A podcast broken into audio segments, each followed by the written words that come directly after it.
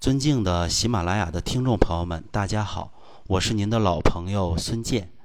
有一种元素啊，在人体内的含量仅为千万分之一，但呢，经过临床医学证实，一旦缺乏它，会产生四十多种疾病，比如癌症、肝病、白内障、胰脏疾病、糖尿病、生殖系统疾病等等。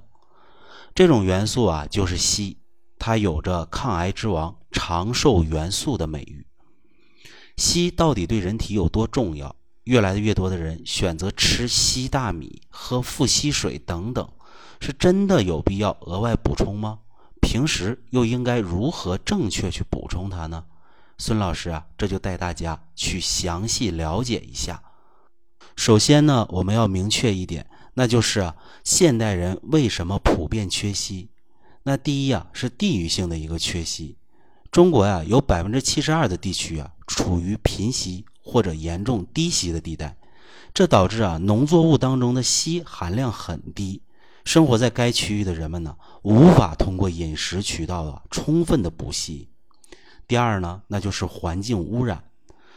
随着经济的高速发展呢，现代社会啊，环境污染还得不到根本上的改善，人们被动的吸入了很多重金属。对人体啊造成了额外的伤害，这也加速了体内硒的代谢，导致啊人体缺硒。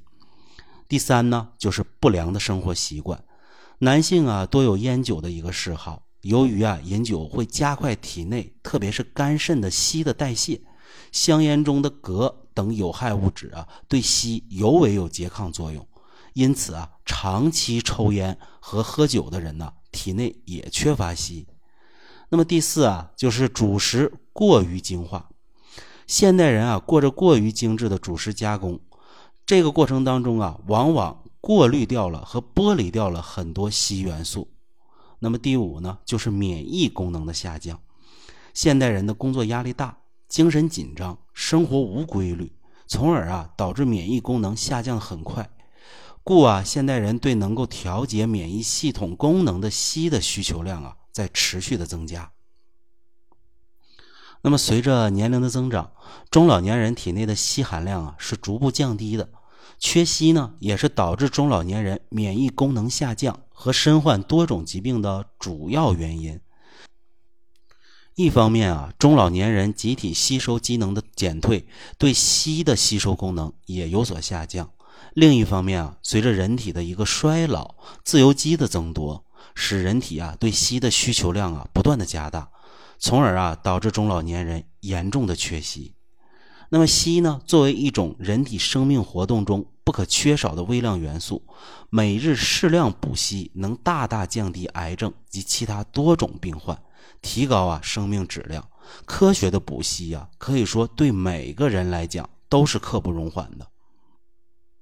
那么讲到这儿啊，我们就要说一说一个重点了，那就是如何正确的补充硒。不管啊补充任何营养素，对于一般人群呢，其实都建议食补。一方面呢，食物啊营养丰富，能更全面的补充机体所需的营养物质；另一方面呢，食物啊对于身体更温和、更安全，也更放心。可是，那你知道哪些食物当中的硒含量比较高吗？我在这里啊，给大家列了一个参考项目。第一啊是蛋类，每一百克食物中啊，鸡蛋含硒啊二十三微克，鸭蛋含硒呢三十微克，鹅蛋含硒啊三十三微克。蛋类补充硒元素啊，最好是吃水煮的，每天啊一个即可。第二类啊就是海产品类，像牡蛎、虾仁、海参。蛤蜊以及章鱼都含有啊不同程度上的硒元素，那么这些硒元素呢，也能为身体啊提供适当的补充。但是呢，我们很多脾胃虚弱的人群啊，可能吃海产品呢会让自己更难受，那么这类人群呢不建议应用。第三呢是动物的内脏，动物的心肝肾里面啊都含有啊较多的硒，但同时呢胆固醇也很高。所以啊，对于胆固醇高的人群、小孩子以及老人，以及肥胖三高人群来讲啊，还是要尽量的少吃或者不吃。第四呢，就是坚果和豆类，炒南瓜子、红花豆、虎皮芸豆、花豌豆以及啊黄豆都含有啊不同程度上的硒元素，而且含量也不低。那么虽然很多食物啊都含有硒元素，但即便呢是同时吃这些食物，在不同地区啊所含有的硒元素啊也可能不同。所以呢，我们不能一概而论。简单的讲啊，就是河南和河北的黄豆，它的硒元素含量也不一致。那么这时候啊，我们就要画一下重点了：怎么样补硒才能让我的功效翻倍？这个是最重要的。那如何才能让硒元素的补充会更好，吸收能更高呢？这里啊，就不得不提到益生菌的一个应用，因为益生菌呢，从科学的角度已经证实它是可以提高硒的吸收和利用率的。因为啊，大肠杆菌、链粪球菌。梭状芽孢杆菌和某些沙门氏菌等等啊，可将硒的可溶形式啊变成不可溶形式，使硒啊不能被人体吸收。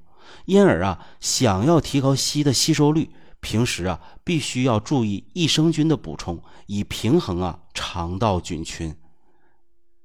那么益生菌和硒啊，都是对人体非常有益的营养元素。近年来啊，我们研究发现，益生菌啊，其实可以大幅度提高硒的吸收和利用率。那么下面呢，我们来通俗易懂的解析一下这个过程。当硒啊与益生菌联合应用时，益生菌可以促进硒的吸收和利用。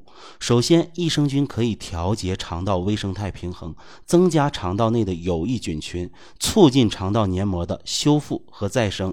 这样啊，可以让更多的硒通过肠道黏膜进入到血液中，从而啊提高硒的吸收率。其次啊，益生菌还可以通过分泌一些生物活性物质来影响硒的吸收和利用。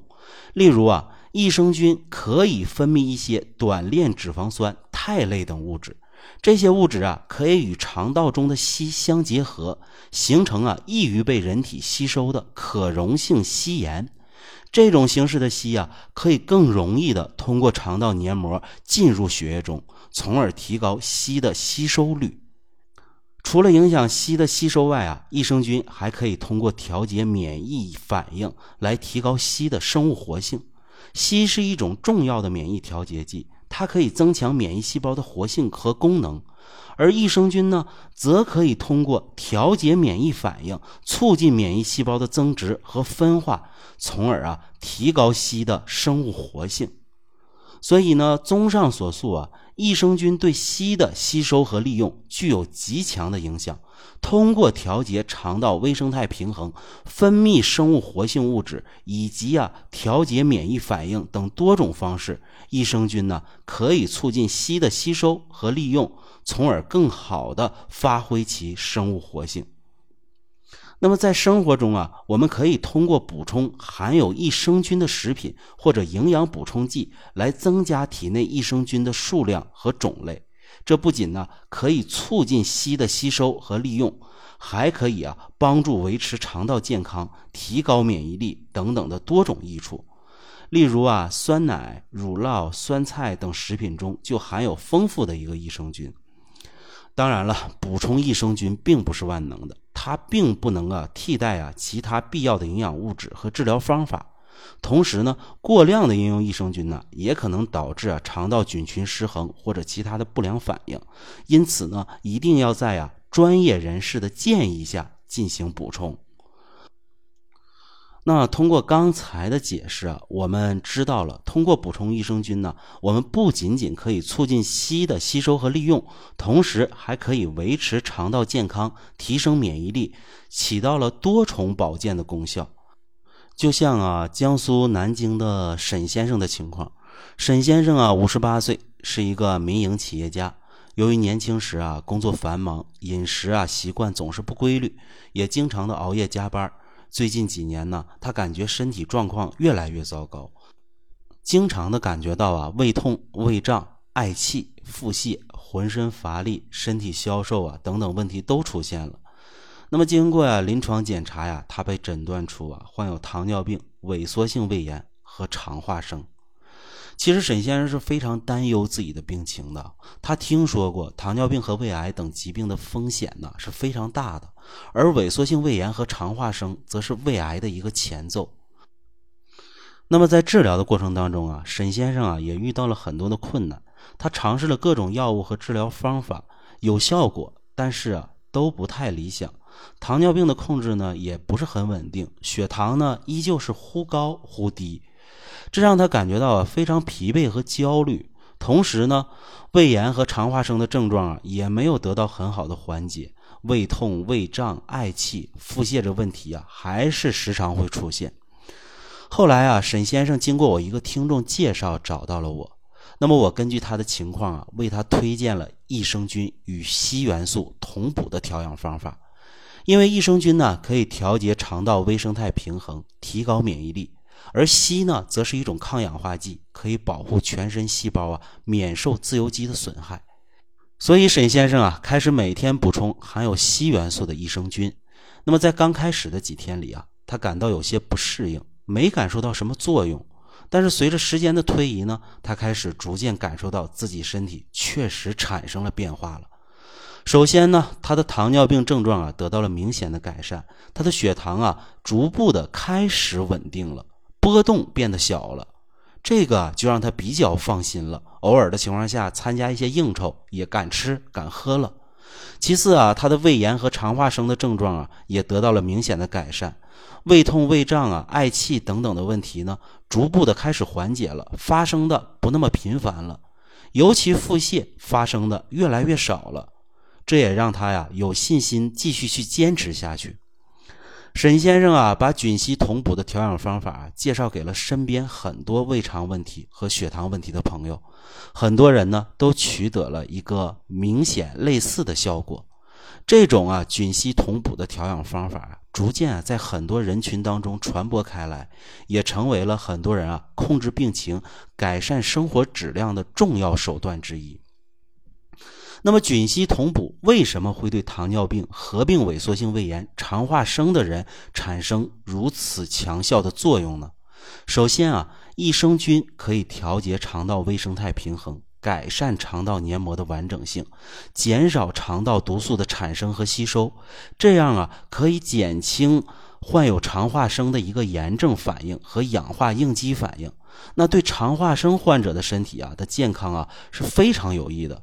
同时呢，益生菌还可以影响啊自身的一个代谢过程，它们可以调节啊患者的胰岛素敏感性和糖代谢过程，有助于啊控制血糖水平。其次啊，硒是一种抗氧化剂，可以保护细胞啊免受自由基的一个损害。它还可以增强患者的免疫力，预防感染和其他并发症的发生。同时呢，硒最重要的还可以改善患者的胃部血液循环，增加胃黏膜和肠黏膜的修复再生能力，从而啊缓解胃炎和肠化生的症状。另外啊，益生菌和硒还可以相互作用，增强彼此的调养效果。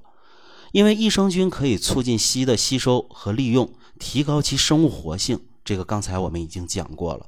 那么最重要的啊，硒还可以保护益生菌免受胃肠道的一个破坏，增加其定植的活性。这种啊互相作用，使得菌和硒在同补的过程当中调养的效果呀是更加显著的。所以呢，综上所述啊。菌硒同补啊，可以改善糖尿病、合并萎缩性胃炎、肠化生患者的病情和生活质量。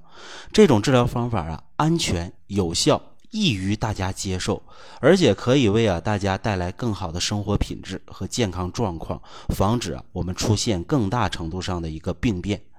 那么，如果您是糖尿病合并萎缩性胃炎、肠化生的人群，或者说单纯性糖尿病和脾胃类问题的人群，建议您呢咨询医生或者营养师的一个建议，了解更多关于菌和硒同调同补的信息和治疗方案，相信也会给您带来更好的一个康复结果。那么好的，今天的节目啊，就为大家介绍到这里。如果您有任何问题，可以随时在评论区留言，我会在第一时间给您回复。下期节目我们再会。